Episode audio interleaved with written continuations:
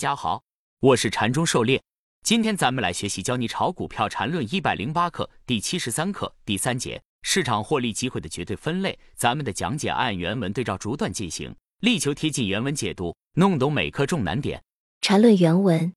找到了行业，就到了具体企业的寻找。对于长线投资来说，最牛的股票与最牛的企业，最终是必然对应的。没有人是神仙，谁都不知道哪个是最后的获胜者。但谁都知道，最终的获胜者最终必然要到，例如十万亿人民币的市值，那么它的市值必然要经过任何一个低于十万亿人民币的数。狩猎解读：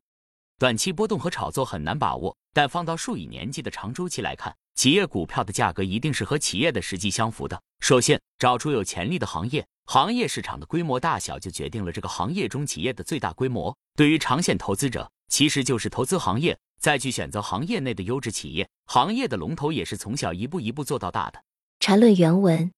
这就足够了，这就马上可以百分百推理出这个企业，或者是当下的龙头，或者是在今后某一时刻超越当下龙头的企业。有这样一个推论，本 ID 就可以构建出一个最合理的投资方案。狩猎解读，在选定了行业之后，关注行业内头部的优质企业。这些企业就是行业中的龙头企业，或者那些有望以后成为行业龙头的企业，这样就进一步缩减了需要关注的公司数量，并且可以通过一定的资金配比来定制一个合理的投资方案，保证尽可能多并且稳定的赚取行业发展的利润。缠论原文：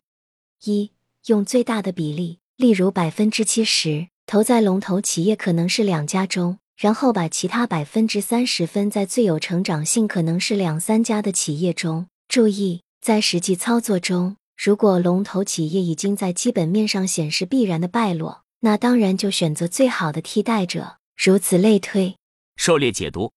一般的公司在行业内的地位排名在行业内部都很明确，尤其是排名靠前一批，随便找些行业资料就能知道。更简单的一个方法，干公司市值也能反映出一个公司的行业地位。有的行业公司龙头很明显，也有的行业前两名相差无几。这样把百分之七十的资金投资在这一两家公司上，而最具成长性的公司，一般看公司规模增长率、营收、利润增长率。一般高成长期的公司股价更容易获取高的回报，而龙头公司则需要注意它是否已经有衰落迹象，防止遭遇戴维斯双杀。缠论原文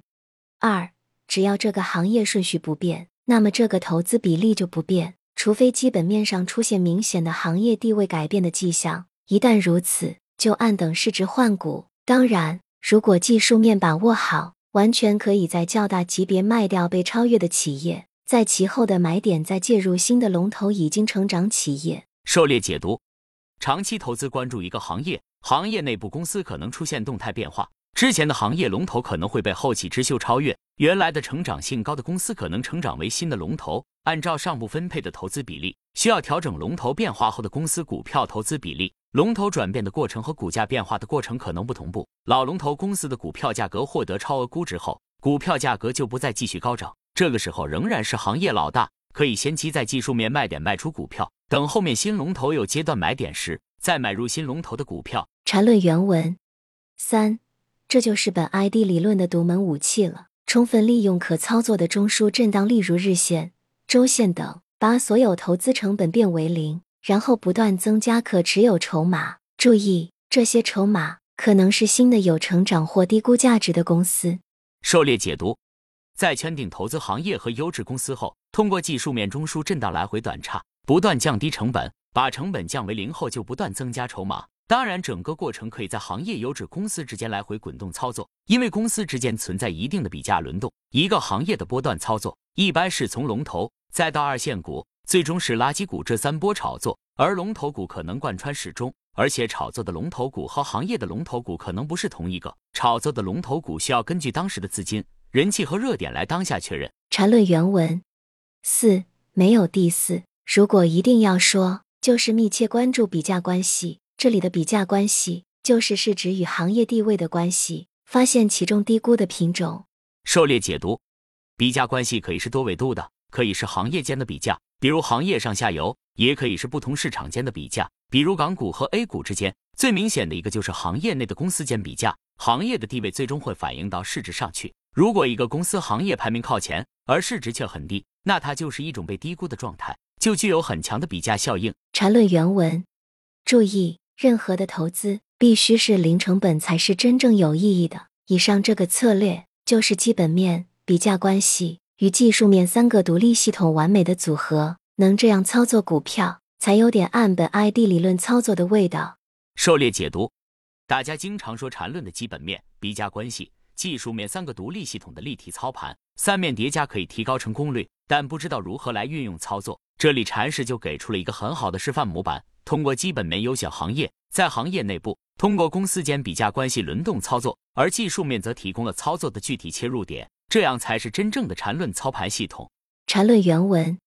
当然，以上只适合大资金的操作，对于小资金，其实依然可以按照类似思路，只是只能用简略版。例如，就跟踪龙头企业，或者就跟踪最有成长性的那家。狩猎解读，